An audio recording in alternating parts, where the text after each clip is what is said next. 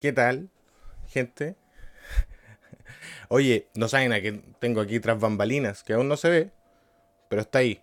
Oye, saludar a, a todos que están ahí llegando. Veo que hay gente llegando. Alguien preguntó si este canal era donde se practicaban pseudociencias. Sí, también. Hacemos magia oscuras en las noches. Eh, Dapo, para los que no conocen este espacio, vamos a tener una conversación estilo podcast. eh, que a posterior, para que no tenga la oportunidad de verlo en directo, va a poder disfrutarlo en, esperemos esta vez sí que sí, eh, en Spotify y, y algunos videos que iremos subiendo a YouTube. Y pedir disculpas de inicio, porque así se, este programa se trata de eso. De todas las semanas pedir disculpas. eh, porque la semana pasada tuvimos a eh, Parque Delgado, que fue una gran entrevista de impacto que no quedó registrada y que por supuesto bajo la envergadura que representamos para Twitch no fue una problemática y nos respondieron con un mensaje automático del cual no tiene no tenemos nada que hacer. Ya, pero pasando pasando eso, hoy día tengo el privilegio de presentar a alguien que es del mundial, me gusta me gusta este concepto, es del psicotwitter. es del psicotwitter, una nueva forma que hemos tenido de, de, de nombrar los nichos en internet donde la gente eh, habla de psicología, habla de psicología científica. Entonces, les voy a presentar ahora a don Ramón Nogueras, un grande. Aplausos de bajo presupuesto latinoamericano. Por supuesto. ¿Cómo estás, Ramón? Hola Mike, encantado de saludar. Hola Caro, hola Andrés, Ah, hola a todos. Y hola a todos los oyentes, por supuesto. Sí, pues aquí, tú caché que estamos en una plataforma nueva, aquí no nos vamos a echar un lolete, no nos vamos a jugar un, un, un Fortnite, sino que venimos a otra cosa en una plataforma nueva y por lo tanto con una plataforma que es de otra orbe, usualmente las temáticas, tenemos que presentar más o menos y por eso quería partir al tiro, ya aprovechando el tiempo, eh, una preguntita directa. Mientras termina de escribir, Ramón. Ahí sí. No, no, estoy leyendo. Eh, para la gente que no sabe, que puede venirse pasando algún gameplay de Minecraft, de algún gameplay de, de Call of Duty. No. Pero para los que vienen pasando y no saben, partamos inmediatamente. eh, ¿Quién es Ramón Nogueras y, y qué relación tiene con la psicología? Oye, espera, espera, espera, espera. Dame un segundo. Pero A- Ahora sí. Ahora sí, me decían que no se oía, no se oía a Ramón, así que ahora sí. ahora sí, Sí, ahora ¿Sí? sí. Ya. perfecto. Pues eh, yo soy Ramón Noguera, soy psicólogo. Mi relación con la psicología empezó en el año 96, cuando decidí que no quería eh, estudiar informática más. Había hecho dos años de la carrera de ingeniería informática ya estaba hasta las narices y no me gustaba la idea de trabajar como informático. Así que decidí probar mi otra vocación y me enamoré.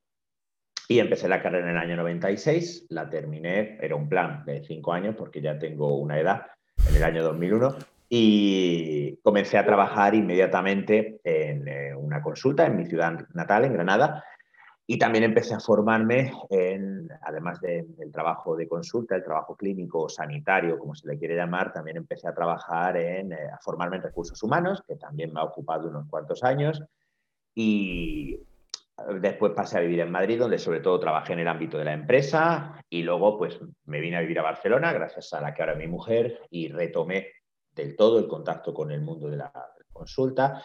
La, empecé con la docencia universitaria, que es justo ahora acabo de terminar una clase. Eh, trabajo enseñando materias relacionadas con la psicología de las organizaciones eh, y sobre psicología social, podríamos decir, porque algunas de mis asignaturas pues, son dinámicas de grupos, influencia y persuasión y negociación, también trabajamos toma de decisiones, trabajamos eh, modificación de conducta, que la he metido ahí un poco a, a machete, eh, y desde hace 10 años, más o menos, quizá un poco, me dedico también a la divulgación, porque a mí la psicología me parece una ciencia fantástica, me parece una cosa increíble de la que no me canso, y mm, no sé cómo estará el tema en Colombia, no tengo el placer de conocer ese país, En Chile, en pero Chile. aquí Chile. en... He dicho Chile. Eh, Era, era. Chile. ¿Y por qué eres Colombia? Porque mm, este sazón, este sabor que tenemos nosotros. No, porque, no, porque soy tontísimo, ya está, mira, no, porque soy tontísimo, ya está. Échame la No, culpa. no te preocupes. Porque soy tontísimo. No, no, pues Chile, pues igualmente tampoco lo conozco, ¿vale? Eh, entonces, no tengo, no tengo el gusto, no sé cuál es la situación allí en cuanto a, a bueno, a la, a la- a la práctica de la psicología, eh, solo conocemos, o por lo menos yo solo conozco, ¿no? este estereotipo sobre Argentina y el psicoanálisis, pero otros países de, la región, pues no, tengo ni idea. Que es, un, cáncer que se ha ido igual, se esparció, o sea, no... bueno, yo vivo en Barcelona, que, yo vivo en Barcelona, que en Barcelona el tema también está jodido, ¿eh? que el último Congreso Mundial de Psicoanálisis se hizo aquí porque en España Barcelona es un, es un lugar, un referente. Referencia. Mm, de cosas, sí, bueno, como ser referente en escuelas de, de tarot, ¿sabes? Y, y bueno, pues empecé con la divulgación porque precisamente una de las cosas que más me enfurecía era cada vez que aparecía un psicólogo en la tele, pues el sentir ganas de mm, inyectarme gasolina en la uretra para poder orinar en llamas sobre la televisión, porque mm, el, psicólogo que aparecía la psicóloga inevitablemente era un mamarracho o mamarracha que no decía más que obviedades y tonterías, eh, a veces ya a niveles de vergüenza ajena. Por ejemplo, ahora hay un, un programa, no sé cómo lo llaman ustedes por allí, los programas dedicados pues al, cotilleo de los famosos. ¿Farándula?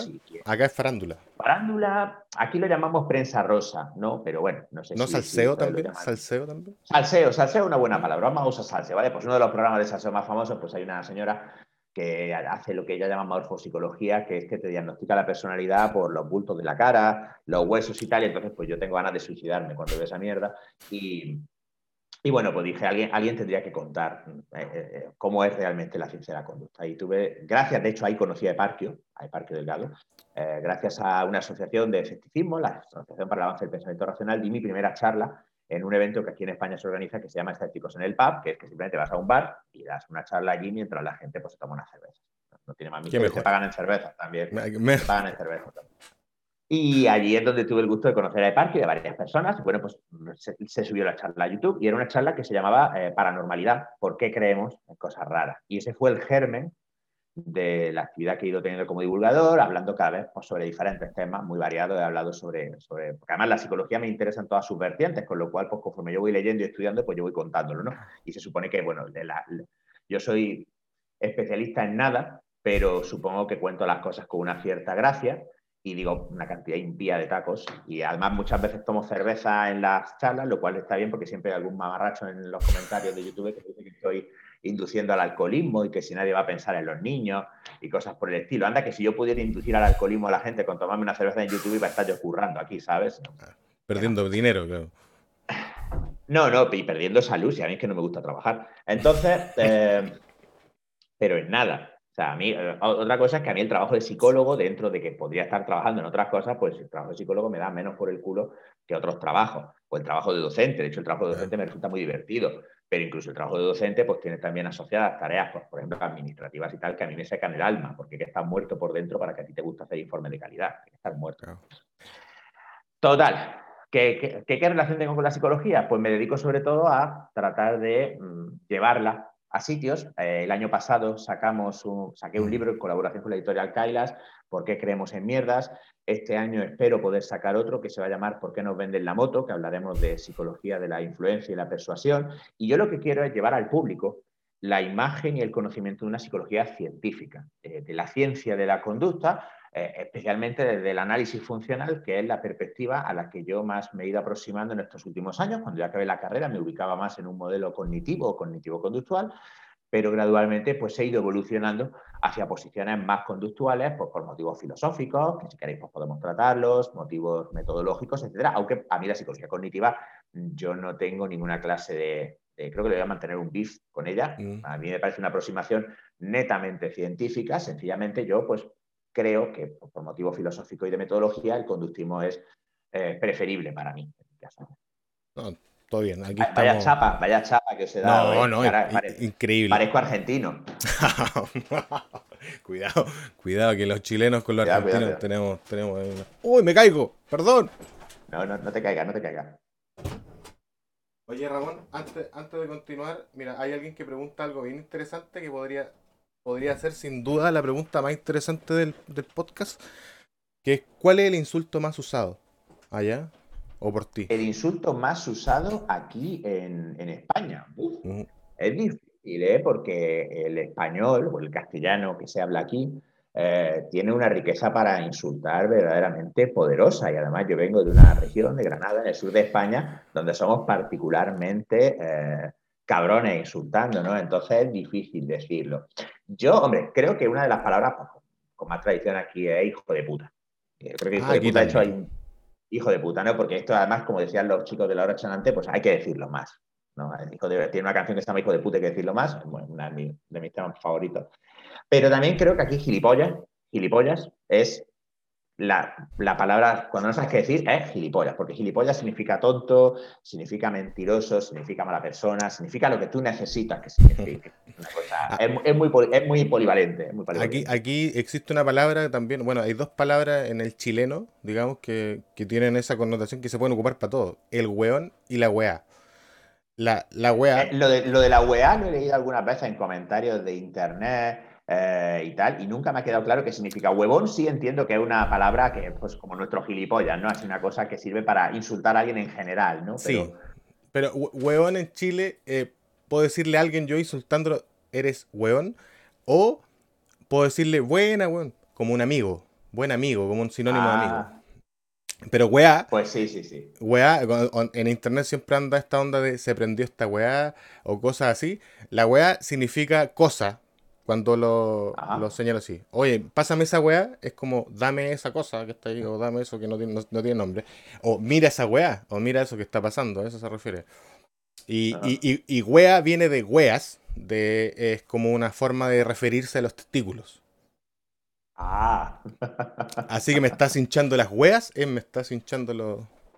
los sí, aquí decimos hinchando los cojones, o hinchando los, los huevos, hinchando los huevos, hinchando los cojones. Oye, después, después después de esta tremenda enciclopedia de la RAE que hemos traído, eh, mira, que preguntarte dos cosas principalmente. ¿En qué edición llevan del, del libro? Pues a ver, eh, estamos en la, en la, quinta edición y según me dijo el otro día Ángel, el, director de la editorial, eh, en un club de lectura, ya no nos falta mucho para la sexta. Claro, el tema con la, con la edición es que es engañoso, porque claro, no todas las ediciones tienen el mismo número de, ejemplares. Con lo cual, pues, a ver, yo te diría que en conjunto se han vendido aproximadamente unos 5.000 ejemplares físicos y en eh, electrónico me suena, pero no estoy seguro que pueden ser 1.000 o 2.000 más. O sea que, bueno, mm, estoy muy satisfecho para ser Tremendo éxito. Una, una, primera publicación de un autor novel, etcétera, etcétera. Estoy muy contento. También entiendo que, bueno, de divulgación es un mercado más modesto, o sea que bien. Y por supuesto agradezco infinito a todo el que ha comprado el libro, a todo el que no lo ha comprado y lo ha pirateado, pero ha hablado bien de él, que también lo hay, ¿de acuerdo? Eso te iba a decir que no se cuentan todas las pirateadas que hay detrás de, en PDF. por, lo, menos yo no las cobro. Por lo menos ya no las cobro. de hecho, ya, ya me han pasado algunos, algunos amigos me han pasado algún que otro enlace donde se puede encontrar el libro, descargarlo gratis y tal, y eso. O sea que bueno. Pero es que es inevitable, eso también. Bueno, pues es así es parte, de, parte de esto. Oye, eh, quería profundizar, o que quería profundizar un poquito, porque sé que, bueno, me, he instruido mucho, yo ya te conocía por, por el aspecto, además por, lo gracioso, el, stand-up de divulgación que haces. Eh, y, me, llamó mucho atención esa, esa transición que tuviste de lo cognoscitivo o lo cognitivo que le dicen a lo conductual. ¿Cómo fue, cómo fue eso? ¿Cómo fue ese proceso? Pues mira, fue gracias de Parque. A ver, eh, te comento. La de eh, Yo me formé en la universidad. Sí, sí, no, no, el Parque es que es un tío cojonudo, o sea, el Parque, es un campeón. Eh, yo en la universidad, de la UGR, yo tengo un muy buen recuerdo y estoy muy satisfecho con la formación que se da allí. se da una formación científica. es cierto que hay contenido y asignaturas psicoanalíticas, pero al menos en el plan de estudios que yo tenía, pues eran dos optativas eh, muy pequeñas que pues, no tenías por qué hacerlas. Eh, y la gran mayoría de los profesores son de, de, bueno, persiguen el modelo cognitivo-conductual. Además, hay una producción académica importante en la UGR, o sea que es un gran sitio para estudiar psicología. Al menos lo era cuando yo estaba y conociendo a algunos de los profesores que hay allí ahora, estoy seguro de que lo sigue siendo. Entonces, eh, bueno, pues como todos, yo salí habiendo escuchado todos los mensajes habituales de el conductismo ha hecho muy buenas aportaciones, eh, la figura de Skinner es muy respetada, las leyes del aprendizaje son muy importantes, pero está superado todo esto. ¿Vale? Y dice, bueno, pues llega la revolución cognitiva y el conductismo pues ya como que se para, ¿no? Y claro, Tú empiezas a trabajar, empiezas además a trabajar eh, en el mundo de la empresa, que, se basa muchísimo más el trabajo en la psicología social, más que en, el análisis conductual, etcétera, etcétera. Y entonces, pues, eh, pierdes un poco de vista la actualización.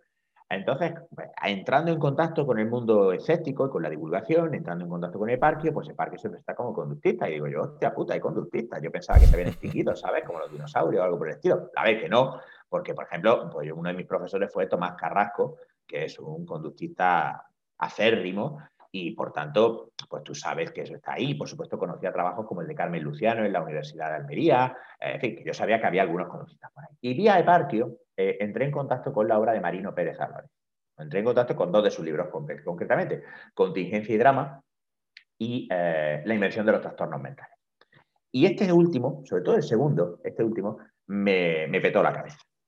Me petó la cabeza porque me di cuenta de que, oye, mm, había ahí un planteamiento de la psicología que era eh, muy riguroso, muy económico en sus eh, descripciones de los fenómenos. Estoy intentando, es que claro, es difícil. Yo uso una analogía para explicar lo que a mí me produjo, que es similar a lo que, por ejemplo, eh, yo tengo muchos amigos matemáticos, ellos describen cuando ven una demostración matemática que está bien hecha. Ellos dicen, esto es elegante. Te quedas mirando una pantalla o una, pizarra llena de símbolos y dices, ¿qué polla me estás contando? Qué elegante es esto. no hay por dónde cogerlo.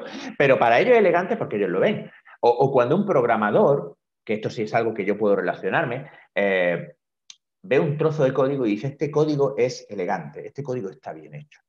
Eh, en informática, de hecho, en ingeniería dimos una asignatura que, estudiábamos la eficiencia de un código como una función matemática y nos enseñaban a optimizar ese código, a decir, ¿cómo podemos hacer que este código funcione con menos instrucciones, con menos variables, de una forma más sencilla. Cuando yo vi mi primer análisis conductual, porque habíamos visto alguno con Tomás Carrasco en clase, pero no, no profundizamos por falta de tiempo, no por falta de ganas de Tomás, para nada, tuve esa misma sensación de por primera vez decir, hostias, esto es una persona, esto es la conducta de una persona y está explicada de una forma rigurosa, está explicada eh, en un lenguaje técnico, inequívoco, eh, como ver una fórmula química o como ver una ecuación. Y tuve una sensación similar, porque aunque a mí no me ha interesado trabajar de informático, todas las matemáticas que yo aprendí, todas las metodologías relacionadas con ingeniería, a mí me sirvieron de mucho, a mí me resultó muy positivo esa, etapa de mi vida, aunque no siguiera por ese camino.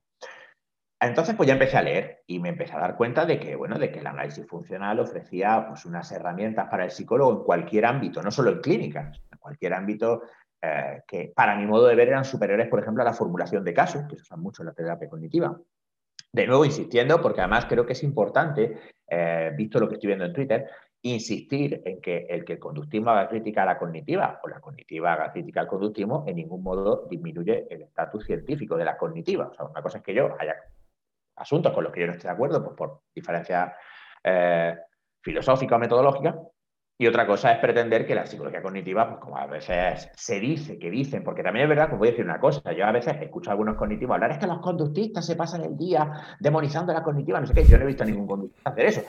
Ojo, que a lo mejor es que yo no he mirado en el sitio correcto, que a lo mejor hay talibanes conductistas con, ¿sabes? Con turbantes con una rata en lo alto, que se dedican a, quemar fotos de bandura o cosas por el estilo, o fotos, no sé, tendrá que haber de todo, ¿no? Entonces, bueno, pues ya me empecé a interesar más por el tema, empecé, de hecho, eh, esto es una cosa que se ve, por ejemplo, en algunas conferencias que yo he dado más de una vez, por ejemplo, hay una sobre felicidad, que la primera la di, pues eso, hace eh, ocho años quizá, o por ahí, y luego eh, la he vuelto a dar y es diferente porque refleja estos cambio en perspectiva. Por ejemplo, yo cuando daba mis primeras conferencias hablaba muchísimo en términos muy cerebrocéntricos, ¿no? De el cerebro hace esto, el cerebro hace lo otro, el cerebro es vago, el cerebro no sé qué. Pues yo eso ahora no lo diría porque mi perspectiva ha cambiado. Entonces, además, entré en contacto con la comunidad eh, conductual en Twitter, en redes sociales y tal, y la verdad es que eso, pues, ahí he aprendido.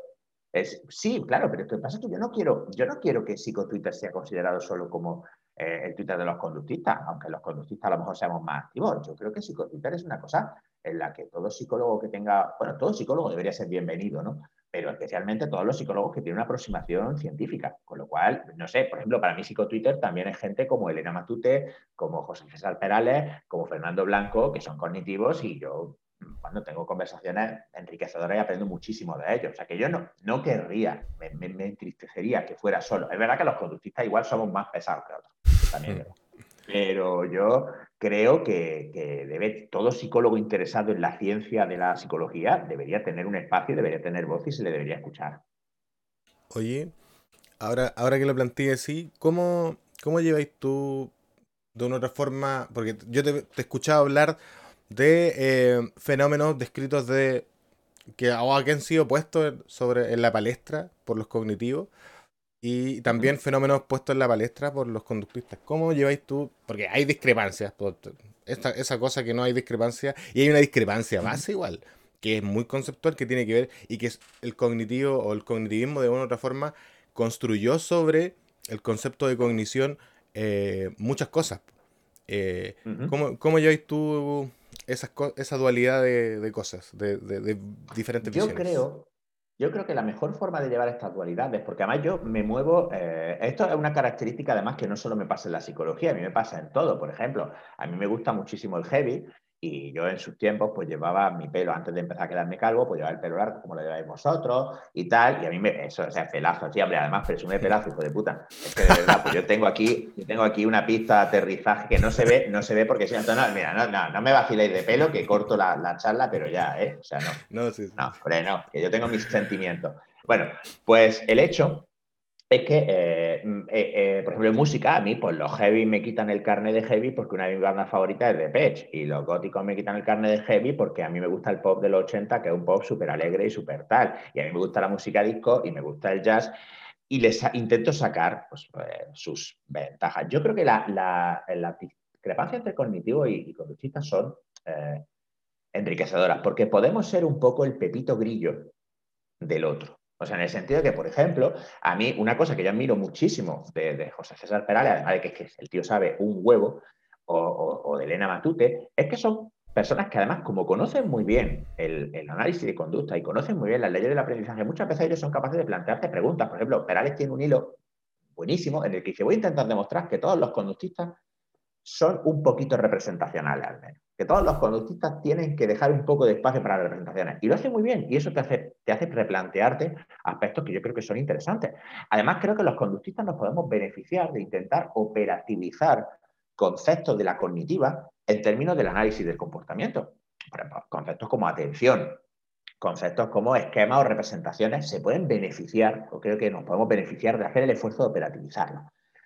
Y además es que hay veces que yo creo que también podemos considerar que incluso podemos estar tratando eh, niveles de explicación diferentes. Esto ya es muy, muy eh, especulativo por mi parte, ¿no? Pero yo creo que a veces eh, lo que ocurre también es que hay campos de psicología que sencillamente se mueven en niveles diferentes. Por ejemplo, ¿se puede aplicar el análisis del comportamiento a la psicología social?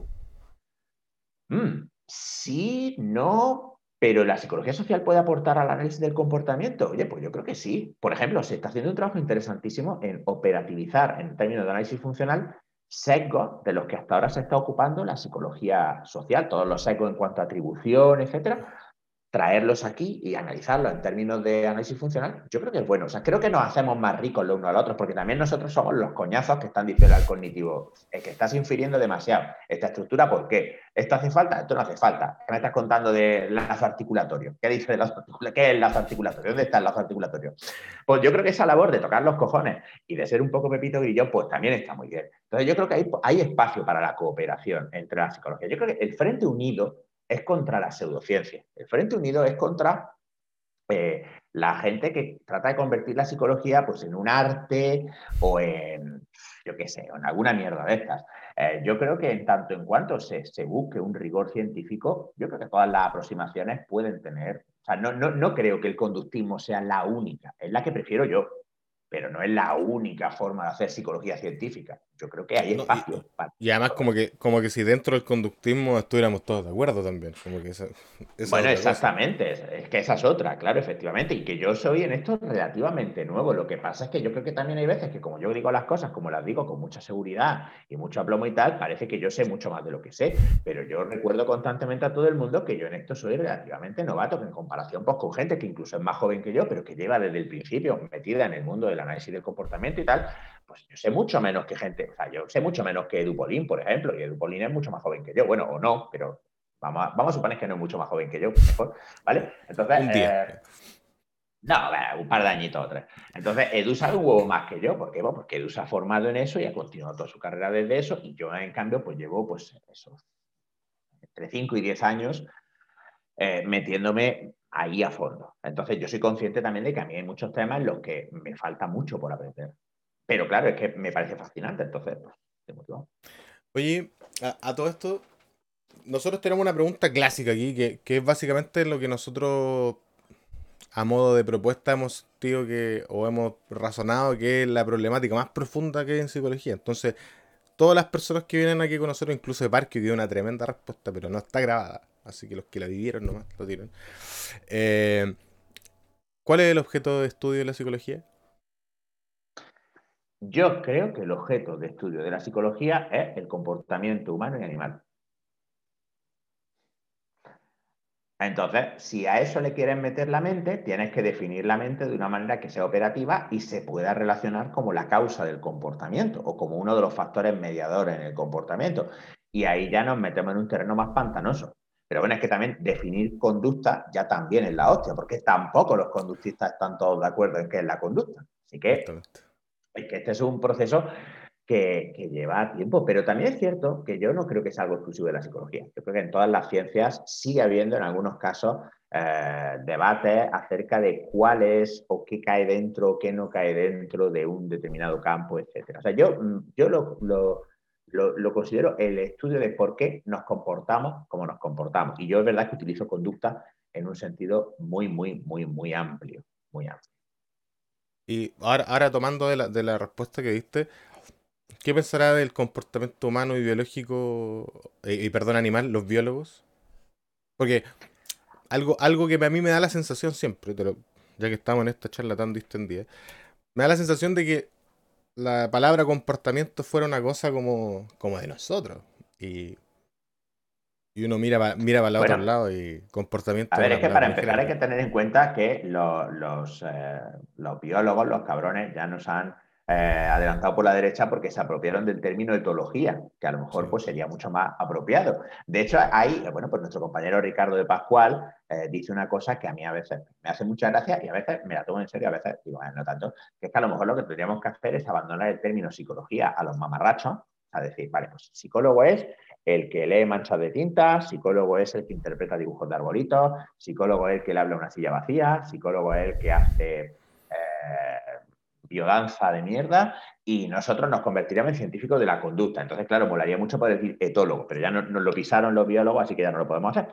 Pero es que yo creo que la biología es nuestra ciencia hermana. Es que yo creo, no sé si es, creo recordar también que este punto de vista lo compartía Skinner, pero yo creo que la biología es nuestra, nuestra hermana gemela. O sea, no nos entendemos sin ella y, ella no se entiende sin nosotros en lo tocante al comportamiento humano, porque claro, también hay libros de, de, biólogos como Sapolsky que se ponen a escribir sobre comportamiento y patinan. Y patinan. Sapolsky tiene un libro que se llama Behave, que madre mía, vaya tela, vaya tela, eh, vaya tela mal. novela de ficción, digamos, novela ficción tira bastante, sobre todo porque además el cabrón no se molesta en comprobarlo y la mitad de las cosas que cita no replican. Entonces, pues claro, cita un montón de efectos que resulta que las pilló la crisis de replicación y los planchó, ¿sabes? Entonces, pues también es verdad que es que... Pero, por ejemplo, su libro anterior sobre estrés, uno que se llama ¿Por qué las cebras no tienen úlceras? Ese está muy bien. Y, a un psicólogo le puede resultar muy útil. Entonces, yo creo que la biología ahí somos, somos dos caras de la misma moneda, porque no podemos entender el comportamiento sin los factores biológicos pero no podemos reducirlo a los factores biológicos. Pero ciertamente el factor biológico pues, juega un papel importantísimo en cómo nos comportamos. Eh, eh, las contribuciones de la biología las necesitamos. Sí, sin, duda. Oye, ¿qué, acercamiento has tenido tú con, o has tenido tú, que me pongo chileno o colombiano como tú crees, eh, ¿qué acercamiento has tenido tú al interconductismo de cualquier ola? Muy poco. Eh, realmente, en primer lugar, eh, me falta conocimiento para poder decir que me estoy acercando al interconductismo. O ahora mismo, pues yo he leído autores interconductistas, eh, estoy leyendo a Emilio Rives. Lo que pasa es que cada vez que te leo dos páginas, pues me tengo que acostar un rato, pero este hombre, este hombre va a un nivel al que yo no llego. Entonces, claro, pues yo me leo dos páginas del estudio científico de la conducta individual y me echo un rato en el sofá para, para dejar que se, que se asiente, ¿no? Eh, también he seguido y sigo con, interés algunos divulgadores interconductistas, como por ejemplo el canal de YouTube Infrahumano, que me parece que hace un trabajo de una calidad asombrosa. Lo que pasa es que eh, los presupuestos del conductismo radical, eh, quizá porque da la sensación, al menos, seguramente será ignorancia por mi parte, pero me da la sensación de que el conductismo radical es como más aplicado, ¿no? Más mm. de bajar a la trinchera y buscar aplicaciones del análisis de la conducta y tal. Y el, interconductismo creo que aspira más a ser una filosofía o un marco conceptual o, trabajar más en aspectos de laboratorio o del aula y a mí me tira más lo aplicado. A fin de cuentas, yo siempre, de hecho ahora estoy empezando a, plantearme el iniciar una carrera académica, ¿no? Porque estoy haciendo el máster y espero pues hacer en algún momento un doctorado y quizá empezar a investigar. Entonces, quizá resuena más conmigo el conductismo radical porque lo veo aplicado. Me falta mucho por saber sobre interconductismo. Estoy, estoy dando mis primeros pasitos. Como te digo, eso, Rives. Eh, leí también a Cantor precisamente por, por todas las referencias a él que se le, que se le hacen y estoy en el proceso de leer a Cantor, no, no, me lo he leído todo. Que también, es, también es pesadito, también hay que descansar. Claro, es que, es que, es que ese es el tema. mis aproximaciones al conductismo siempre han venido mucho por la parte eh, aplicada. Mi primer manual conductista fue uno que rescaté de la carrera, que era Modificación de Conducta de Martin Hiper, que es un libro súper asequible y súper eh, útil, vamos, es un manual de, instrucciones. Eh, contingencia y drama de marino, aunque Marino maneja un nivel de erudición y un nivel filosófico importante, pues bueno, se puede seguir y se puede seguir de una forma eh, placentera. Entonces, mm, yo creo que por eso me capturó más el conductismo radical, porque al final lo veo más aplicado. El interconductismo lo veo más teórico y me gustaría profundizar en él, pero requiere más tiempo que yo tiempo tengo. claro. Y además, una, una de las, digamos, del interconductismo ribesiano, de, porque hay como dos ribes igual, pero el, último Rive ya contempla la practicidad de la psicología como un error, más, más que otra cosa. De hecho, no, la, no es parte de sus objetivos como, como de estudio eh, la, aplicación, porque, ah, bueno, hay una explicación grande también del fenómeno psicológico y la de que coexiste en realidad desde lo biológico y lo social y hay ahí, hay ahí mucha chichilla que cuando uno la entiende, en realidad se va dando cuenta a lo que se refiere él. Ahora, otra cosa es que el mundo ya ha institucionalizado la práctica psicológica. Eh, y, lo hizo mal, hay que decirlo. Sí, la historia, la historia habla, habla por, sí misma, pero lo hizo mal en términos de que por eso tenemos el eclecticismo tan, tan grande que hay ahora y que no hay un control y, y las universidades hacen lo que quieren y, aquí en Latinoamérica es de locos. Mira, aquí decían en el chat tenemos a Alejandro Jodorowsky en Chile como un referente mundial. Increíble. ¿Qué me estás contando? Bueno, claro, es verdad, es que es de allí. Es que es de allí. Es de acá. Es que aquí la droga es muy, muy fuerte. Muy, muy dura. Hombre, me interesa, lo que pasa es que también es cierto que por otro lado también tengo la sensación de que en Latinoamérica, bueno, especialmente en México, que es lo más que más conozco, en la UNAM sí se hace una investigación conductista importante. Y claro, ahí, pero ese es el referente que yo tengo de nuevo por mi, por mi actividad en redes sociales, pues porque yo he visto a gente como, eh, creo que se llama Alexis, el administrador de objetividad y psicología, que ahora trabaja en un puesto público. Psico Rodríguez, efectivamente, que ese tampoco Santa Conocia, ese, ese tiene peor leche que yo. Sí.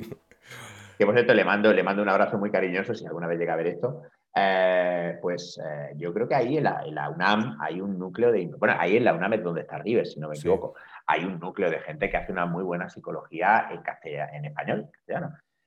Pero lo, cierto es que es muy difícil, porque además nuestra profesión es una cosa muy jodida, y creo que eso lo ha cambiado para bien las redes sociales, que es una profesión muy solitaria. Quiero decir, tú te dedicas a tu práctica y tú, pues a lo mejor como mucho, si estás en un centro de psicología y colaboras en un equipo, pues tienes a tus compañeros. Pero si, por ejemplo, como en mi caso, te dedicas a la práctica independiente, pues estás tú solo. Y no tienes más contacto con otros psicólogos que a lo mejor, pues como en mi caso, tener un supervisor o una supervisora, etcétera. Y creo que este contacto sí es enriquecedor, porque claro, te das cuenta de decir, es que yo, por ejemplo, yo sé que Francia, aquí en Europa, es la fortaleza del psicoanálisis.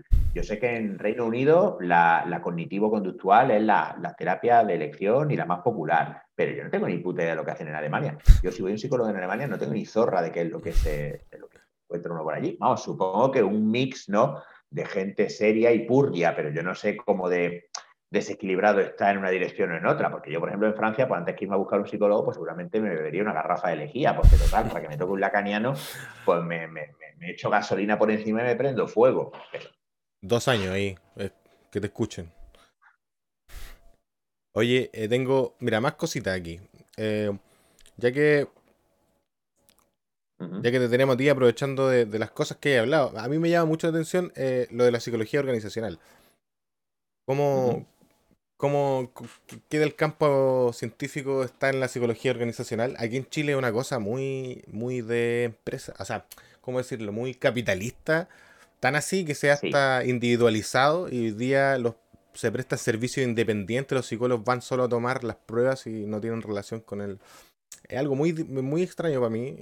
¿Cómo se lleva la ciencia con, con los órganos? Aquí en España, aquí en España mm, el psicólogo, eh, lo que yo saco de mi experiencia en recursos humanos, yo estuve más de 15 años trabajando y luego ya, pues a medida que la docencia universitaria y mis, hijas empezaron a ocuparme más tiempo, pues ya me fui retirando y aunque nunca me he retirado del todo, en plan de decir, ya está, ya no trabajo nunca más de consultor, ¿no? Pues lo cierto es que yo hace ya algunos años que he cesado, digamos, la actividad comercial, o sea, yo ya no busco clientes, pero a veces algún cliente me puede llamar y me puede decir, oye, Ramón, quiero hacer un eh, un taller o para parte de mi personal o quiero hacer una evaluación de desempeño, o quiero que me ayudes a desarrollar un procedimiento para, alguna cosa.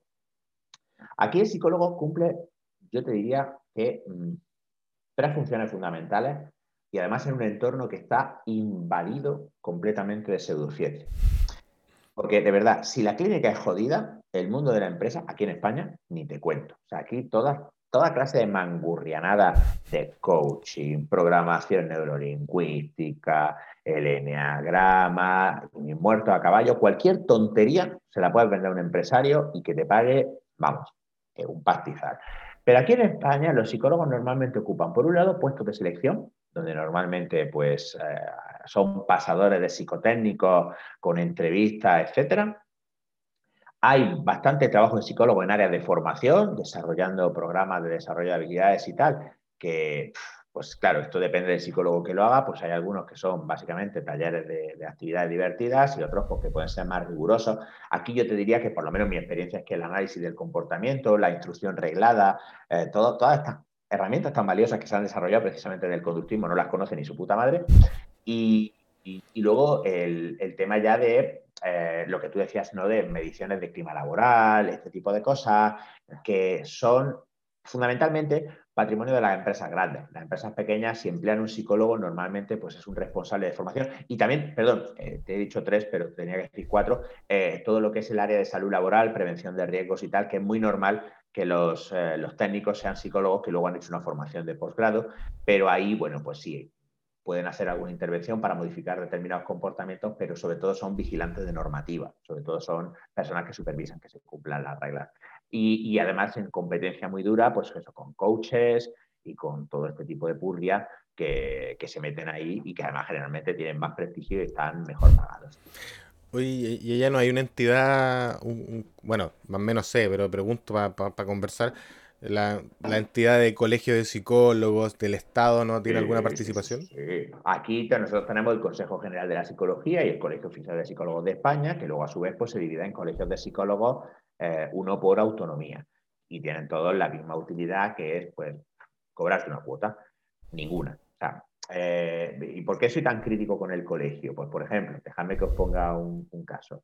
Eh, cuando íbamos a tener a nuestra segunda hija, pues el colegio, resulta que por casualidad una de las universidades en las que doy clase está prácticamente en la acera de enfrente del colegio de psicólogos aquí en Cataluña, en Barcelona. Entonces, pues un día me acerqué por allí a poner una queja deontológica porque uno de mis hobbies es poner quejas al colegio de compañeros que veo que anuncian que hacen reiki o flores de bajo o mierdas de estas, es verdad. yo he puesto quejas, yo creo que a todos los gabinetes de psicología que he visto que se anuncian con mierdas de estas, porque además como es gratis, no vale para nada, ¿eh? porque luego el colegio no hace absolutamente nada. O sea, es como, es como el típico eh, perro, ¿no? De, ¿qué? ¿Lo puedo tocar?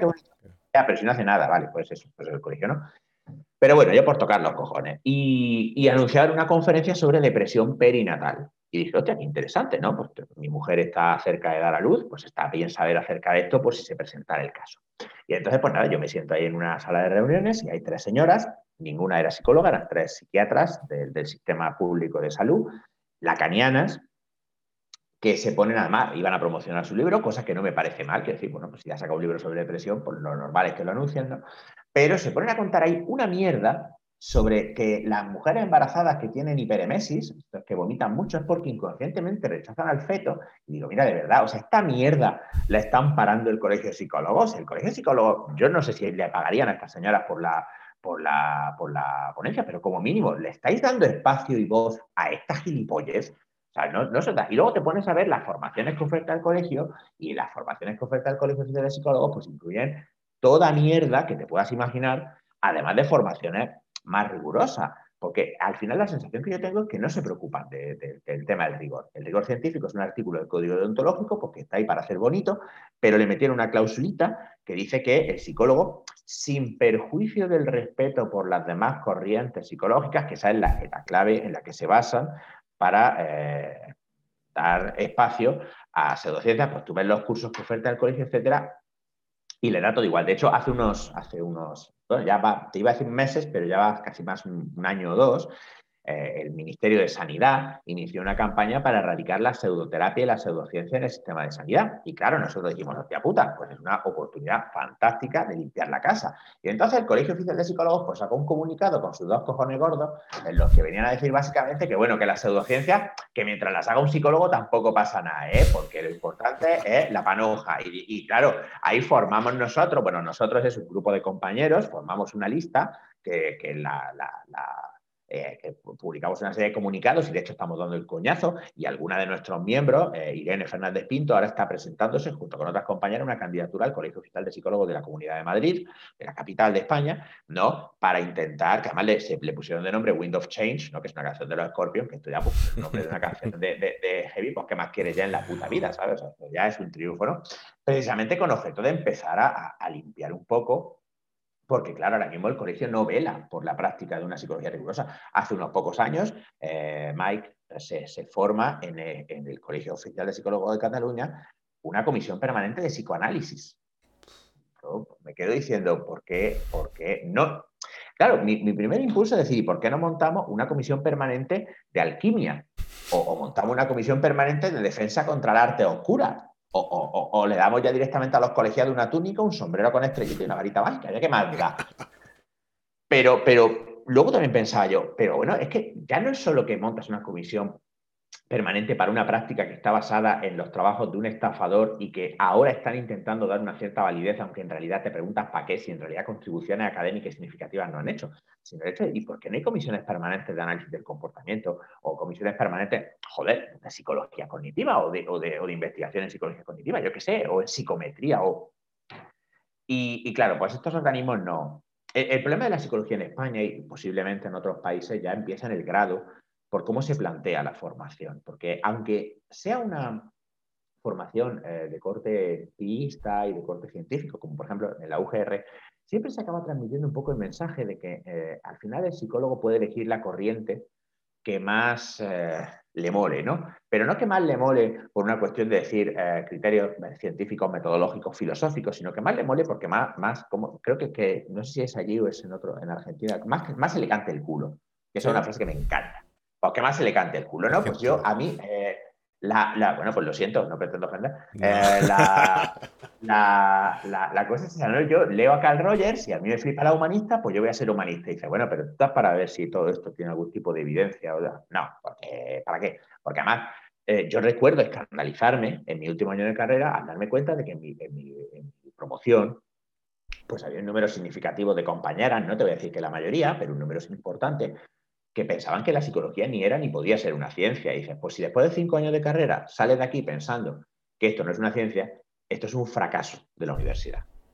Esto es un fracaso, porque después de cinco años, además con una formación bastante densa en metodología, filosofía de la ciencia, estadística, todo lo relacionado con psicología básica y experimental, fisiología, tú sales de aquí pensando que esto no es una ciencia, hemos fracasado.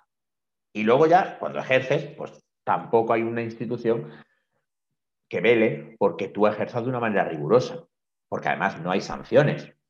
También es verdad que no hay sanciones en ninguna dirección. A mí me han puesto dos denuncias en el colegio por hablar mal del psicoanálisis de Freud y el colegio la desestimó también, porque claro, a fin de cuentas yo no dije nada que no estuvieran para en bibliografía.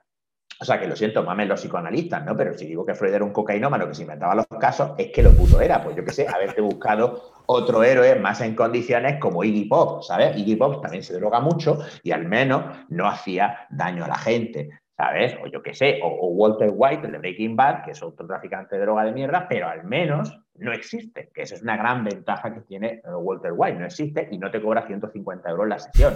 No, me, no me haga hablar de Lacan, porque entonces ya se me va la olla hablando de Lacan, porque yo leo cosas que hacía Lacan en la sesión y me parece un insulto a la decencia y a la ética más elemental que a un hijo de puta que sometía a sus pacientes a sesiones aleatorias y que a veces les, los echaba a los cinco minutos y les cobraba porque es que había que tener al paciente como sorprendido y no sé qué, y que tiene unos escritos que los guarda un pavo que no deja que acceda a nadie porque es la palabra sagrada del profeta y solo se pueden acceder a su... O sea, es una puta secta. Es el mismo funcionamiento que una puta secta. Y esto, esta mierda tiene una comisión permanente en un colegio oficial de psicología. ¿Estamos locos? o qué pasa?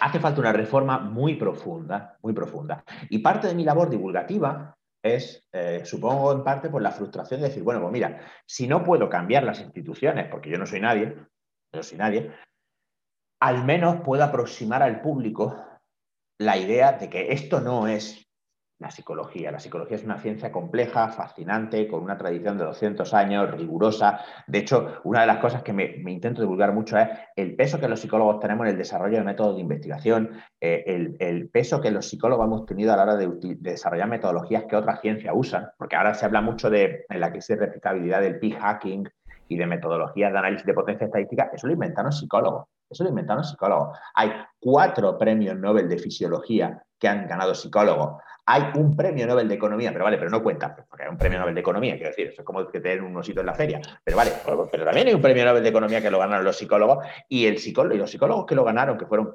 Kahneman y Tversky, ganaron ese premio demostrando que los economistas no tenían ni idea de que estaba todo mal. que es muy fuerte la explicación de esto. Entonces, yo quiero acercar eso al público. Yo quiero que el público piense en la psicología y piense en la psicología como algo no solo interesante, porque a todo el mundo le interesa y le hace gracia la psicología.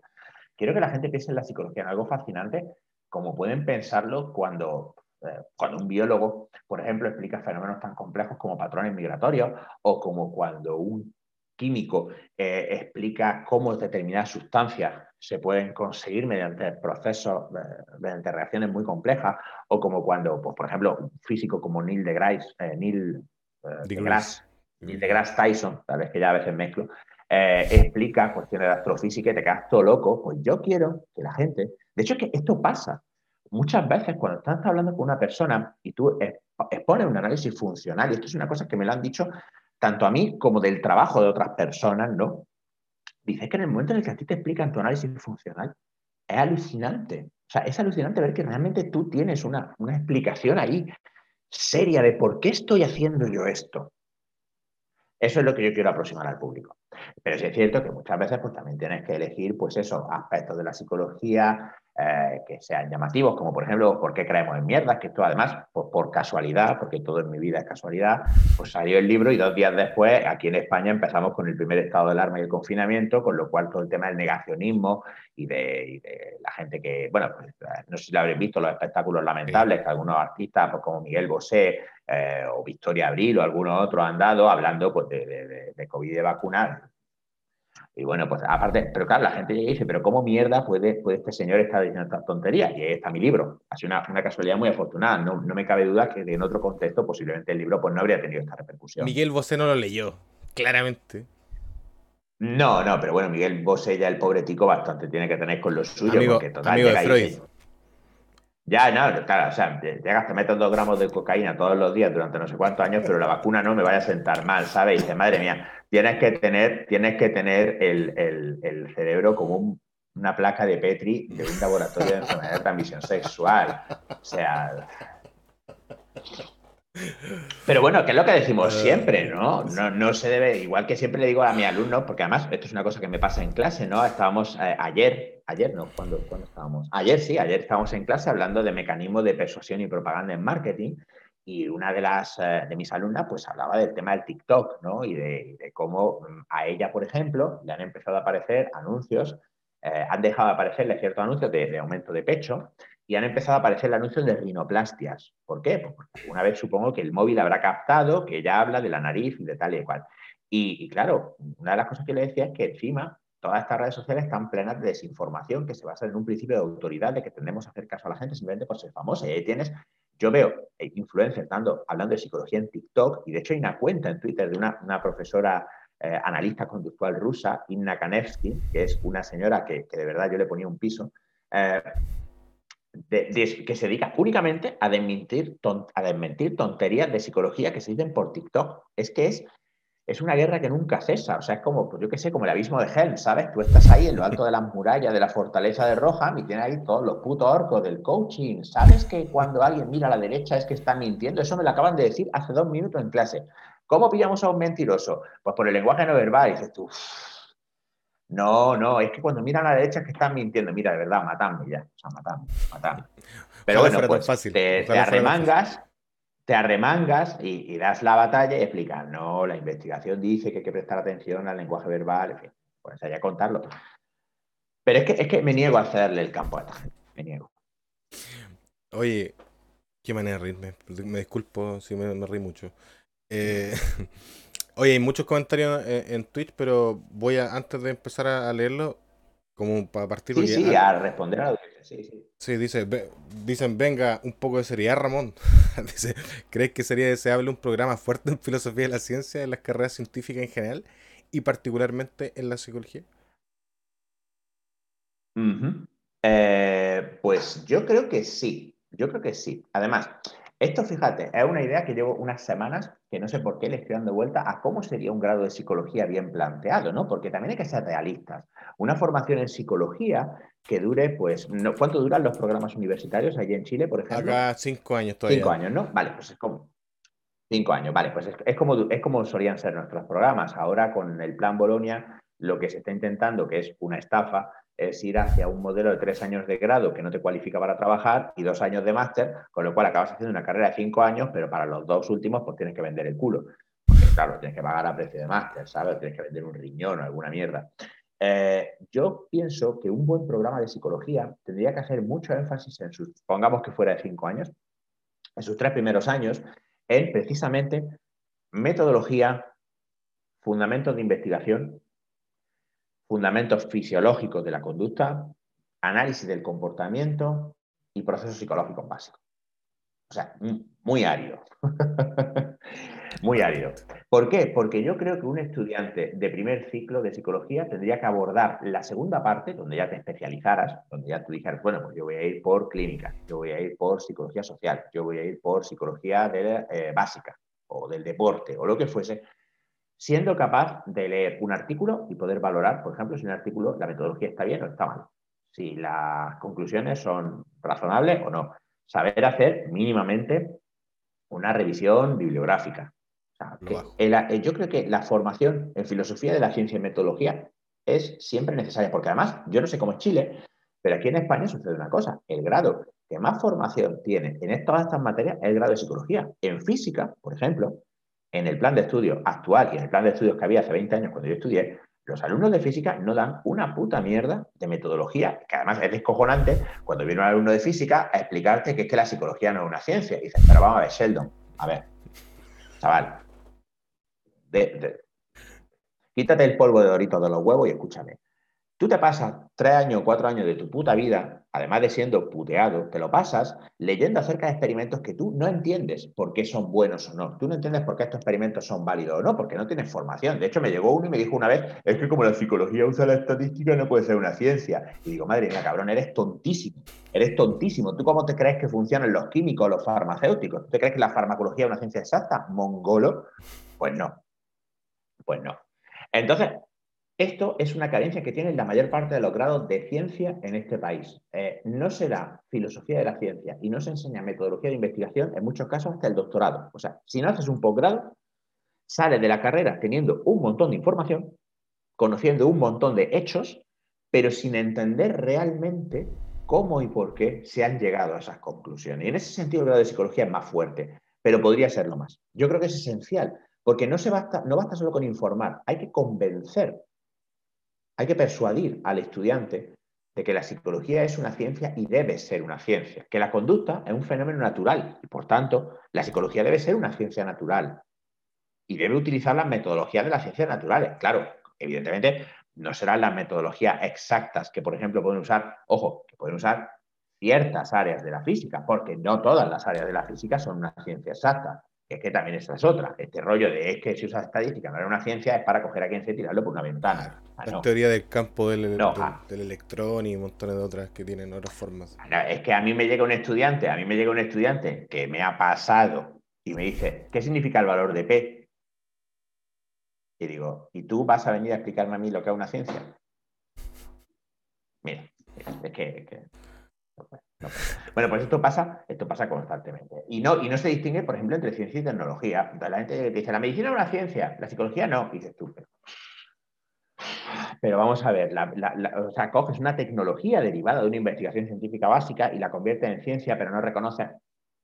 Es, todo muy confuso. Entonces, yo sí, yo pediría más, más formación. Yo creo que es que, como te digo, la primera mitad del grado debería ser una formación transversal en metodología científica y en los fundamentos esenciales de la conducta, fisiológicos, eh, metodológicos, conductuales. También tendría que haber una fundamentación fuerte en psicología social, lo que serían pues, los fenómenos más importantes estudiados por la psicología social, psicometría, que ahí podríamos meter eh, también algo de psicología de la personalidad, procesos básicos, y luego a partir de ahí ya tú, pues, orientarte a, porque ya hemos llegado a un ya estamos en un nivel de desarrollo de conocimiento en psicología en el que una persona no puede aspirar a ser eh, generalista. Entonces, yo, pero yo creo que en cinco años, esto, de hecho, tengo esta idea de hacer algún día, en el futuro próximo, un hilo en Twitter o algo similar con, varios de los psicólogos profesores que yo conozco.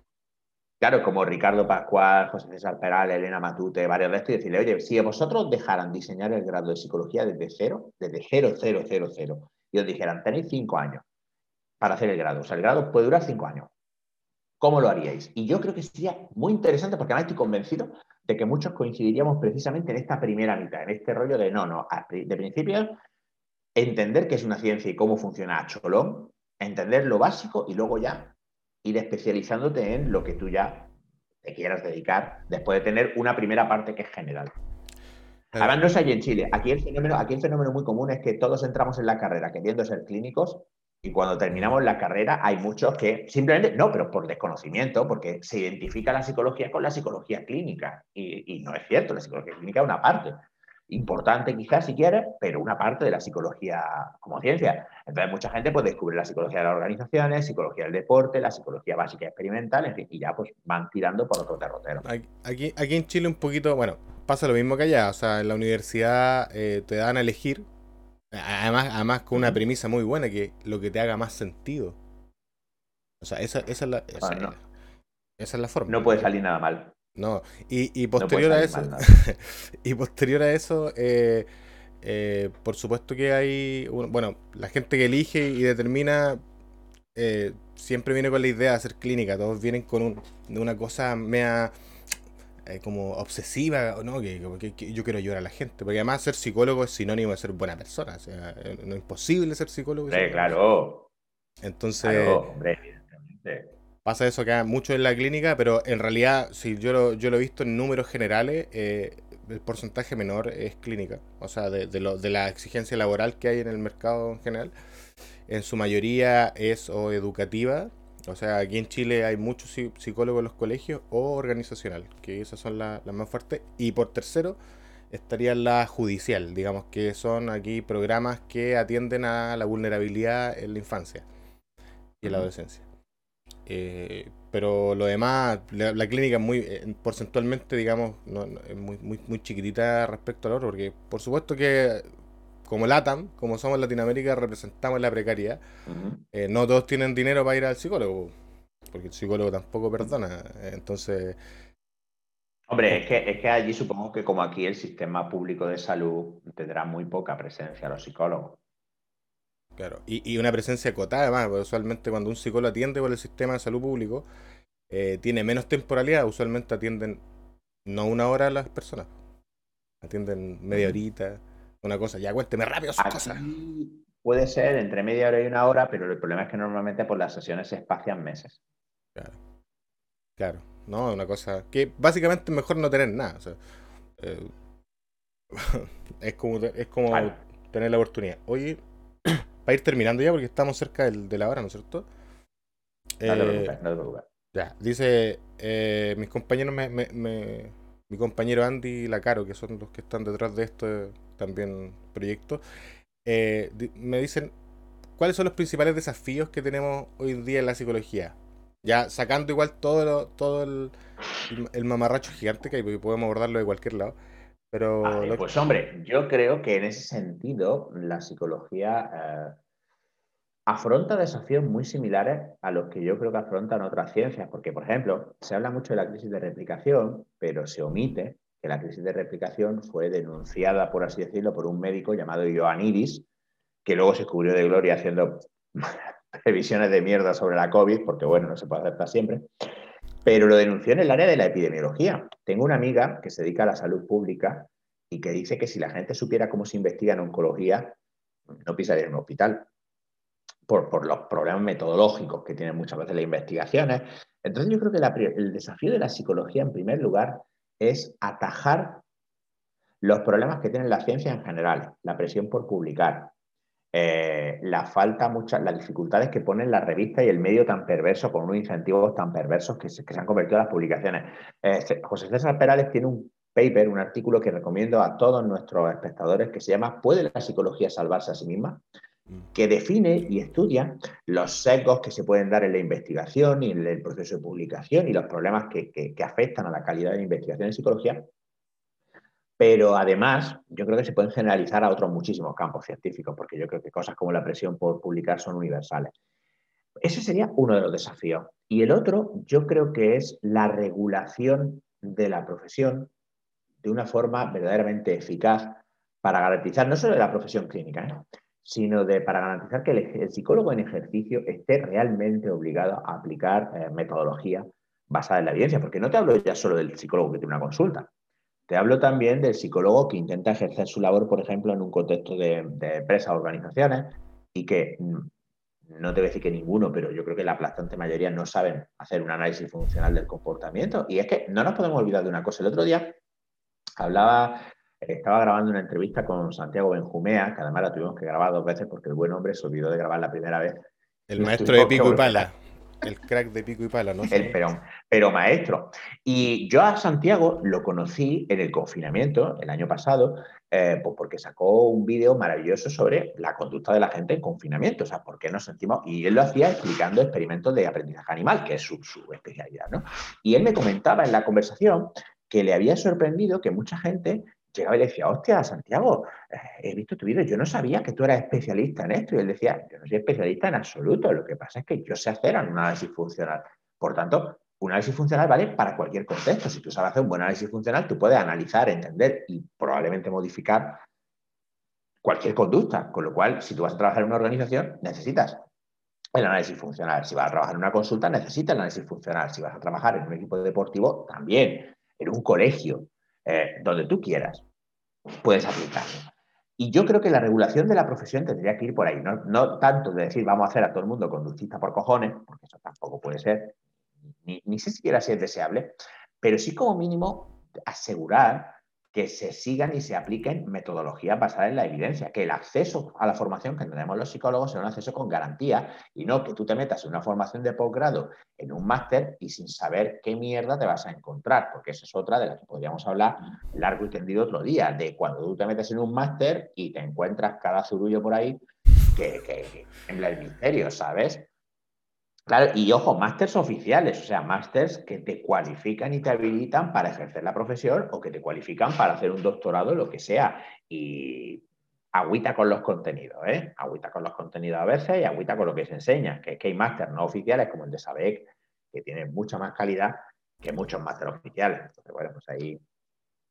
Que el, mercado responde a otras cosas más que al, al conocimiento, a la evidencia, ¿vale? ¿no?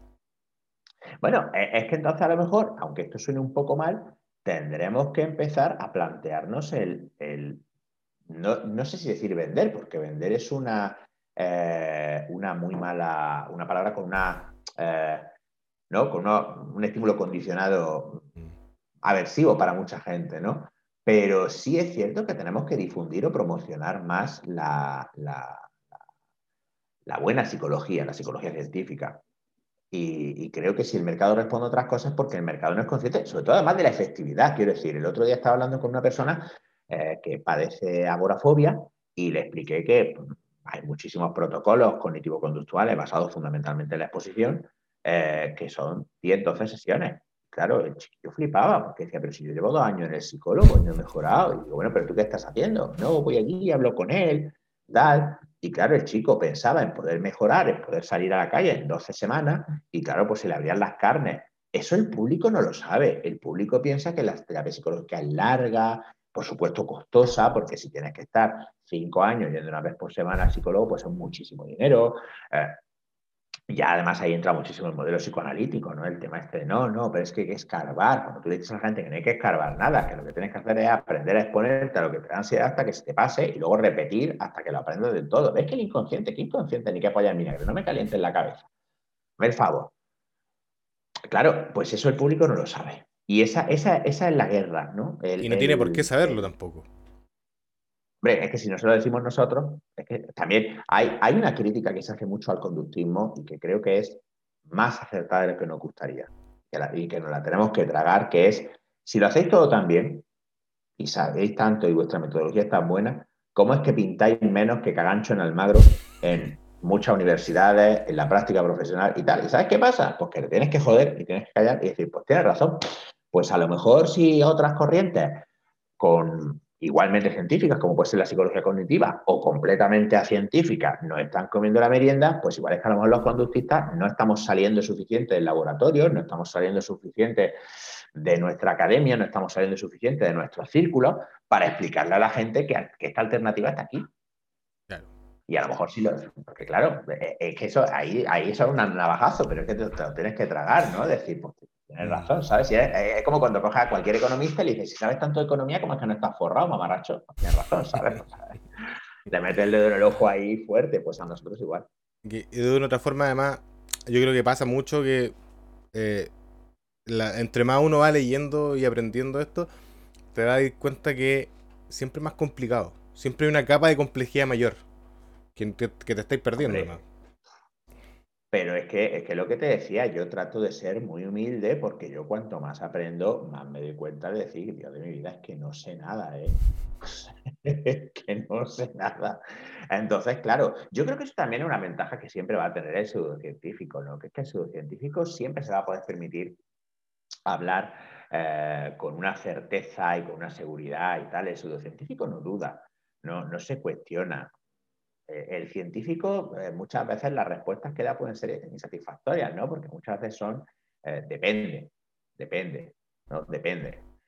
la respuesta del psicólogo siempre es depende del contexto, depende de las contingencias, depende de tal, y claro, la gente lo que quiere es que tú le des una receta, ¿no? En plan de fulanito, ¿por qué hace las cosas? Y tú le largas ahí una historia. Además, la narrativa es importante y el tío se queda satisfecho. Tú eres un psicólogo y dices, hombre, pues es que yo qué sé, habría que ver, ¿no? Habría que hacer un análisis funcional, habría que observarle haciendo esa conducta, habría que ver qué variables son las que lo anteceden, las que le suceden, habría que estudiar su historia de aprendizaje. Eh, y entonces la gente dice, esto es una puta mierda, esto, esto no es material de televisión, esto no es material de televisión. La terapia basada en la evidencia es un coñazo, un coñazo, no tiene gracia. O sea, yo, eh, yo cuando he estado muchos años trabajando en consulta y no pasan cosas emocionantes como pasan en las series, ¿sabes? Alguna vez algún paciente puede emocionarse o alguna vez un paciente puede de repente hacer un clic y, decir, hostias, ahora lo entiendo. Pero no, normalmente pues es un trabajo meticuloso, eh, constante, arduo, ¿no? Pues venga, vamos a revisar tu registro, vamos a ensayar estabilidad, vamos a hacer, voy a explicarte el porqué de tu conducta, pero bueno, es interesantísimo, pero no es dramático. Le quita magia. Y no digo esto que tengamos que volvernos. Claro, Ahí está. y, ojo, ojo, ojo. No digo con esto, y es una cosa en la que yo creo que me tengo que vigilar mucho, porque tengo esa tendencia a lo teatral, ¿no? No, no creo que tengamos que hacernos peliculeros para gustar más. Creo que eso sería, nos arriesgaríamos a pervertir el mensaje o nos arriesgaríamos a no estar siendo completamente honestos. Pero sí creo que, que no estamos comunicando bien si otras corrientes que además son mucho menos interesantes, porque una cosa que para mí tienen en común todas las, pseudociencias que está estudiando a lo largo de todos estos años es que son cutres, son simplonas, son ramplonas, no, no tienen solidez, quiero decir, eh, las explicaciones son pues como, como pasa en las películas de ciencia ficción o de fantasía o de superhéroes que a mí me encantan, ¿no? Que todo funciona mientras no rasquen mucho. En el momento en el que te empiezas a preguntar, bueno, ¿y esto cómo es? Y cómo, si esto es así, ¿por qué entonces este tío? Entonces ya se va toda la mierda, ¿no? Es lo que decía el autor de cómic, Grant Morrison en los frikis de los cómics sois lo puto peor pues, y tendréis que ser como los niños. Nadie infla las ruedas del Batmóvil. ¿Quién coño se pregunta quién infla las ruedas del Batmóvil? Pues nadie infla las ruedas del puto Batmóvil. Es el Batmóvil, no le hagas caso. Tú has venido aquí a ver a Batman hinchar a hostia delincuente y me estás preguntando, es que la lógica de que el Batmóvil esté en una juega, vete a cagar a la vía. Claro, pues las pseudoterapias son así. Funcionan mientras no las miras mucho, porque en el momento en el que las miras un poco, y, en cambio nosotros ofrecemos, y no digo solo los conductistas, soy muy pesado, pero es que llevo una vena muy conciliadora últimamente. No somos, no, somos nosotros, los psicólogos cognitivos, los psicólogos sociales que hacen un trabajo empírico. Tenemos unas, explicaciones para fenómenos tan sólidas, tan interesantes, tan ricas, que, muchas veces esto es una cosa que, la experimento muchísimo como divulgador, que la gente llegue y diga, hostia, tío, es que esto que cuentas es, por un lado, más simple, ¿no? Porque no, no, eh, recurres a conceptos complejos, inconscientes, traumas ni mierdas, ¿no? Pero por otro lado es tan interesante como cualquier otra divulgación científica. Y eso es algo que tenemos que perseguir.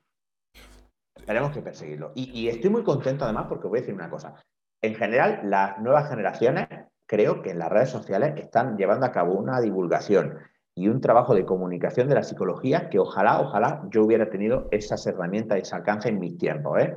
Porque de verdad, eh, si estos son las nuevas generaciones de, psicólogos, estamos en buenas manos. Estamos en muy buenas manos. ¿eh? O sea, yo sí. a ver, también es verdad una cosa. Yo es que solo veo a los jóvenes conductistas, a los jóvenes cognitivos y tal. seguro que hay unos jóvenes psicoanalistas que los veo y me pego ocho tiros. o sea, no lo sé. A los monstruos no mirar, pero por lo menos veo que hay una parte de las nuevas generaciones de psicólogos que están interesados en la ciencia de la conducta y que son entusiastas acerca de ello y acerca de la psicología basada en la vida. Y eso es muy bueno. ¿Tú consumes eh, divulgación psicológica en redes sociales? Aparte de la de nosotros, por supuesto, obvio. Sí, sí. Sí, no, no, hombre, por supuesto, evidentemente, eso sin faltar. Sí, sí, sí. Sigo, sigo, a, sigo a varios, a, a varios bastantes compañeros y compañeras que, hacen un trabajo extraordinario y la lista de gente que yo podría recomendar es, larga, y si queréis lo hago, vaya. Lo que pasa es que es verdad eh, que, y esto es una cosa que me preguntan, no dicen, joder, Ramón, a ti te siguen X personas, porque la verdad es que no, no suelo llevar mucho la cuenta, y tú sigues a muchas menos. Pero esto yo creo que es una cuestión de honestidad. O sea, por ejemplo, en Twitter me parece que estoy ya casi los 20.000 seguidores y yo creo que sigo a 200 o 300 personas. Pero esto es una cuestión de pura honestidad. A mí no me da la puta vida y tengo demasiada vergüenza como para fingir que si yo sigo a 5.000 personas, le hago caso a 5.000 personas. Pues no es verdad. Además, mis criterios para seguir a gente que pueden ser muy idiosincráticos, pero son los míos, son, en primer lugar, yo sigo a gente que conozco y a la que yo quiero porque me interesa saber de su vida, aunque no divulguen nada más que gilipolleces, porque yo tengo amigos míos que no ponen nada más que tontas, pero son mis amigos y yo quiero ver sus tontas. Luego, sigo a gente, efectivamente, que son divulgadores y que de los que yo he aprendido un montón en Twitter y en Instagram, eh, y en Facebook, por ejemplo, con Sico Rodríguez, que también fue uno de mis primeros contactos con el mundo del conductismo después de conocer el parque y ha sido una, guía muy importante para mí, pues eh, son cuentas que yo sigo por su interés. Lo que pasa es que eso lo tienes que limitar un poco porque si no es como intentar beber de un hidrante, es que no puedes, sale demasiado material. O sea, yo hay veces que, que, paro un poco porque me doy cuenta que es que seguiros a todos y leer todo lo que vosotros contáis es que es un trabajo jornada completa. Y luego, por supuesto, sigo a gente que no tiene nada que ver con la divulgación, pero es que me hace gracia y la sigo porque son divertidos y ya está, ¿sabes? Y punto pelota. Porque aquí tampoco hemos venido para sufrir. Y de hecho, ya, y de hecho, demasiado tiempo, demasiado tiempo paso ya en redes sociales, paso más del que debería, para, para poder seguir más. Pero sí, sí, sí, sí, yo sigo divulgadores y si queréis recomendaciones, pues aparte de vosotros, por supuesto, con mucho gusto. aparte de nosotros, ninguno. Eh, oye, eh, no, no, ah, bueno, pues no, no, estoy, de broma. Es verdad eso que decís. De repente yo me meto al timeline de, Instagram y me da como que me tengo que sentar a estudiar aquí dos horas. Si no estoy estítico, no, no, no leo todo eso. Yo tengo, que tener problemas digestivos para poder leer. y además, y además, una presentación, una calidad, porque claro, yo, bueno, pues se da por mi edad, se da por lo que sea, pero yo veo a los chiquillos que hacen unos vídeos, unas presentaciones con unos efectos, unas animaciones, la gente lo que hace en YouTube y tal, que yo, a ver, que no es, yo sé que si tuviera tiempo y ganas y me pusiera, pues también aprendería, ¿no? Y de hecho, una de mis metas es aprender a hacer una mínima edición de vídeo, pues para poder subir vídeos de YouTube medio en condiciones, pero, pero que lo hacen atractivo. yo al, final yo sigo siendo un divulgador que se maneja fundamentalmente pues hablando o escribiendo, pero el medio visual eh, le están sacando un partidazo enorme y lo están haciendo atractivo y eso es muy bueno, es muy bueno. O sea, yo de verdad querría algún día ver un programa como Cosmos, pero en psicología. El día que yo vea, perdón, el día que yo vea un programa como Cosmos en psicología emitiéndose por televisión, ese día hemos ganado. Ese día hemos ganado. Hemos llegado a donde yo creo que deberíamos llegar.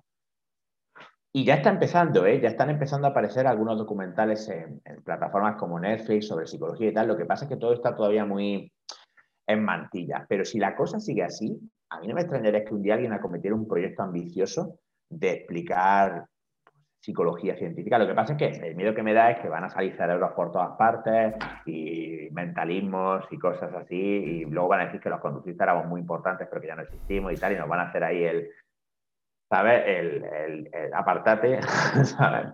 Pero bueno. Pero eh, eso, eso, ya está, o sea, en Netflix hay montones de documentales mentalistas, de hecho, hay, hay algunos que son cortitos, que son solo dedicados a ello. Oye, para ir, para ir terminando, eh, Venga. Aquí vamos a leer una pregunta del público. Anonimateo dice, como comentó de Parquio el otro día, ¿un psicólogo debe buscar la terapia que mejor le vaya al consultante o se debe realizar solo el análisis funcional? Ah, qué técnica la pregunta, cuidado. A ver, yo como no sé lo que ha contestado de Parquio, ahora me ponéis en un apuro porque igual. Pues, cuidado, que cuidado con contradecir de Parquio. contrario. Exacto, cuidado, cuidado. claro, no quise yo. A ver, eh, eh, no, es una pregunta muy buena. Es una pregunta muy buena. ¿La terapia que le va mejor al consultante es una pregunta trampa porque mm, presupone que hay procedimientos que van a ser más útiles que otros por sí mismos? Y yo creo que la utilidad de un procedimiento viene a consecuencia de un análisis funcional, o sea, de identificar correctamente lo que nosotros queremos modificar, eh, la conducta que el consultante quiere modificar o que necesita modificar. Entonces, claro, si hablamos, por ejemplo, de que ciertas terapias, por ejemplo, hablamos de terapias contextuales, ¿no? Pues ciertas terapias están más indicadas para ciertos problemas que otros. Por ejemplo, pues que la dialéctica conductual está más recomendada para el trastorno límite y en cambio, pues las terapias, por ejemplo, la aceptación y compromiso puede tener una indicación mejor en trastornos de ansiedad. Es que eso te lo va a decir el análisis funcional. Entonces, claro, eh, el análisis funcional yo creo que siempre debe ser la base. Yo ahí comparto punto de vista con Ricardo de Pascual que las terapias contextuales corren un riesgo grande de convertirse en objetos en fines y no en medios. ¿A qué me refiero con esto? A que eh, Ricardo dice, es que yo no conozco un solo mm, psicólogo contextualista que sepa hacer análisis funcional. Yo estoy seguro de que eso no es verdad. Estoy seguro de que hay muchos psicólogos contextualistas que saben hacer análisis funcionales, ¿vale? Pero es, pero es, es arriesgado, Mike, porque Claro, es muy fácil dejarse llevar por el manual. ¿no? El manual. De hecho, el otro día, pues yo vi a Russ Harris, que es un autor muy, muy conocido en el tema de la ACT, ¿no? Decir, mira, una intervención manualizada de ACT. En el momento en el que manualizas las cosas, quiere decir que ya no estás haciendo un análisis funcional. Entonces ahí ya estás cayendo en la trampa. Entonces yo me inclino más por el análisis funcional porque si no corres el riesgo de hacer prescripciones estándar y protocolizar en exceso algo que por la naturaleza de la conducta humana debería ser lo más individualizado posible. Entonces yo voy a tirar más por él. Ahora, eso sí, creo que es necesario que un psicólogo se forme tanto como pueda en diferentes terapias e incorpore pues las herramientas, las técnicas de esas terapias basadas en la evidencia siempre, ¿no? Esto enlaza muy chulo, ah, me estoy extendiendo un poco, pero, pero lo quiero decir con un concepto que leí el otro día, precisamente lo que te decía, lo que te decía de, de aprender en redes sociales, la diferencia entre pragmatismo eh, eclecticismo, perdón, eclecticismo eh, pragmático y eclecticismo teórico. ¿no? Y uno, uno está bien y otro está mal. El eclecticismo teórico es lo que normalmente criticamos, ¿no? Es el que llega y te dice, yo es que no tengo realmente una teoría, sino que yo cojo lo que se me canta el culo, lo que me parece que va bien y tal, y yo lo aplico, pues más o menos con un criterio que al final acaba siendo intuición, que no deberíamos usar la intuición.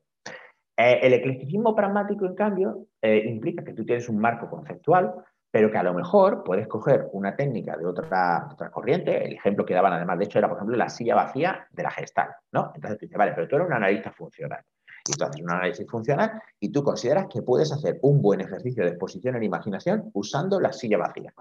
Dice, entonces, ¿estaría bien usada esa técnica? Pues probablemente sí. ¿Pero por qué? Porque hay una fundamentación teórica detrás del uso de esa técnica como herramienta de exposición para un problema concreto que, eh, que, viene del análisis funcional.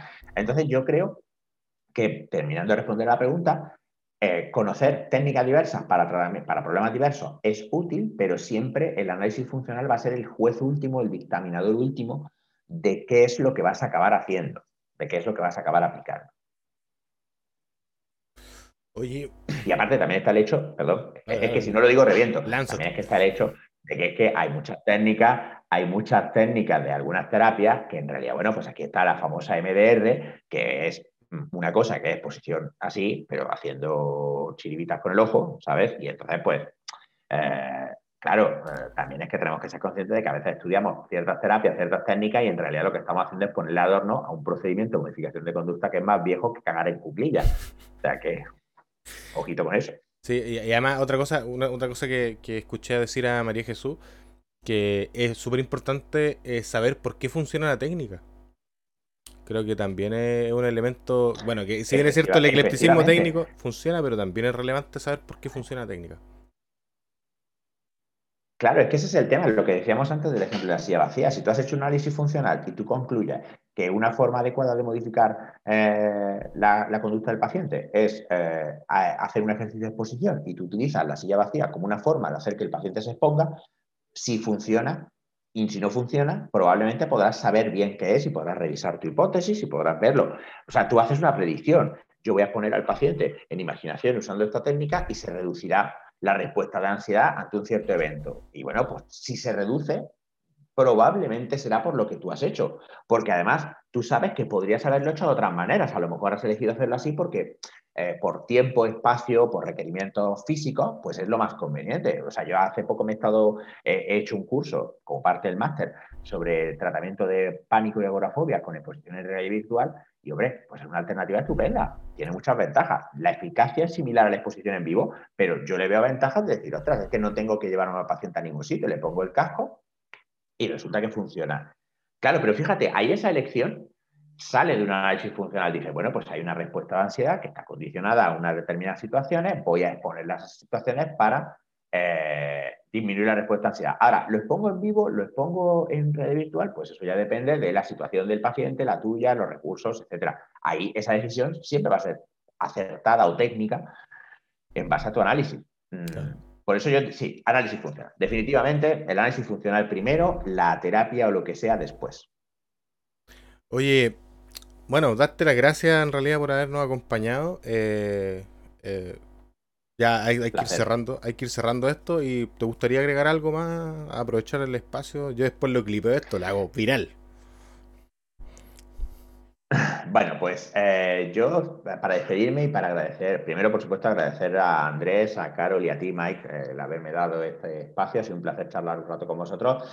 Y en segundo lugar, eh, recomendar a todos nuestros oyentes que no dejen de mm, no solo leer y aprender acerca de psicología, sino de buscarle las aplicaciones en la vida cotidiana. Creo que es un ejercicio interesantísimo que nos va a hacer poner todavía más en valor el, conocimiento que, tenemos gracias a esta ciencia. Eh, ayer en clase, hablando de estos mecanismos de persuasión y explicándolos, una de las cosas que yo le insistí a mis estudiantes es, claro, está en todas partes. Una vez que empiezas a ver estos mecanismos, no puedes dejar de verlos porque están en todo. Y, yo creo que fue para ellos una clase muy interesante, ¿no? El darse cuenta de cómo determinados principios de persuasión interactúan.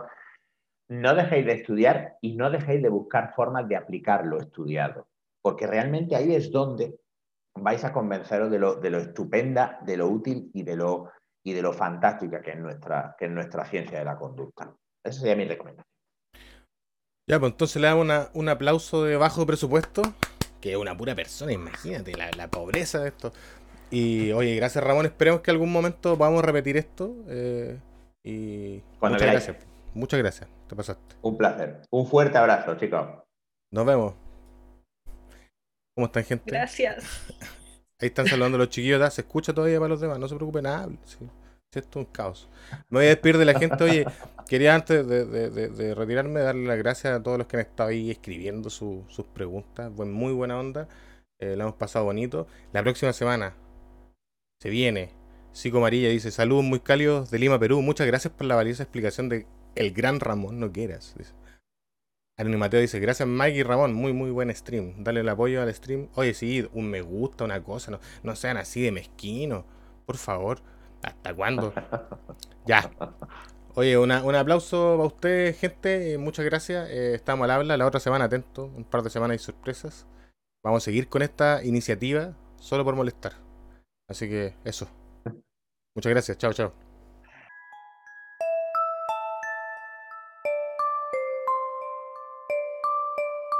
Matador que queda el último sorbo. No es raro sentir que los problemas de este mundo solo yo los absorbo.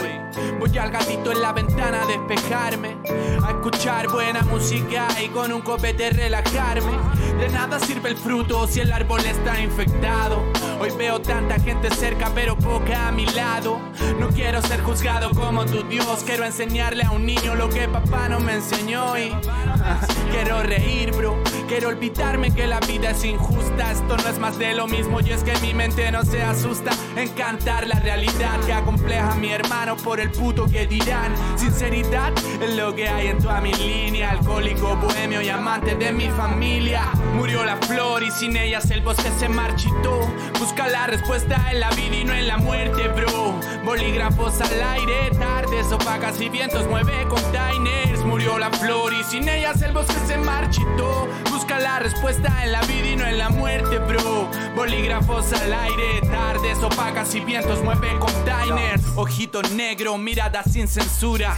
Viendo bajo del envoltorio de mis ataduras. Voy tranquilito y sin perder la calma. Unos dicen que anda muerto, otros que anda de parranda. Despertar porque el cuerpo quiso y no porque sonó la alarma. Rutina cancerígena, haga mucho amiguito, espanta. No soy presa de opiniones con mala intención, así que arranca. Y yo quiero liberación animal, no quiero que se sequen los tranques como el del peral. Yo quiero que hasta los perritos te puedan rapear para que sientas como este hip hop te lleva a otro lugar. Entre piripipi, pan y mensaje explosivo. Queremos letras concretas, no dos minutos de estribillo.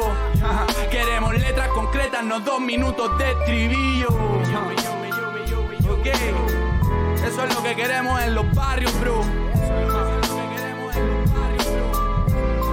Ajá, yo, yo, murió la flor y sin ellas el bosque se marchitó.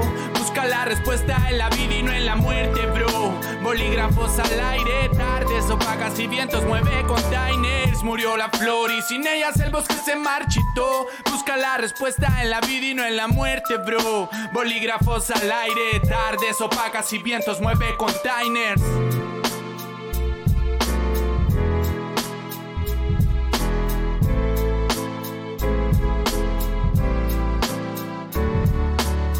Por eso vuelvo y me voy, vuelo y no vuelo, pero canto. Soy el pájaro furioso de la tempestad.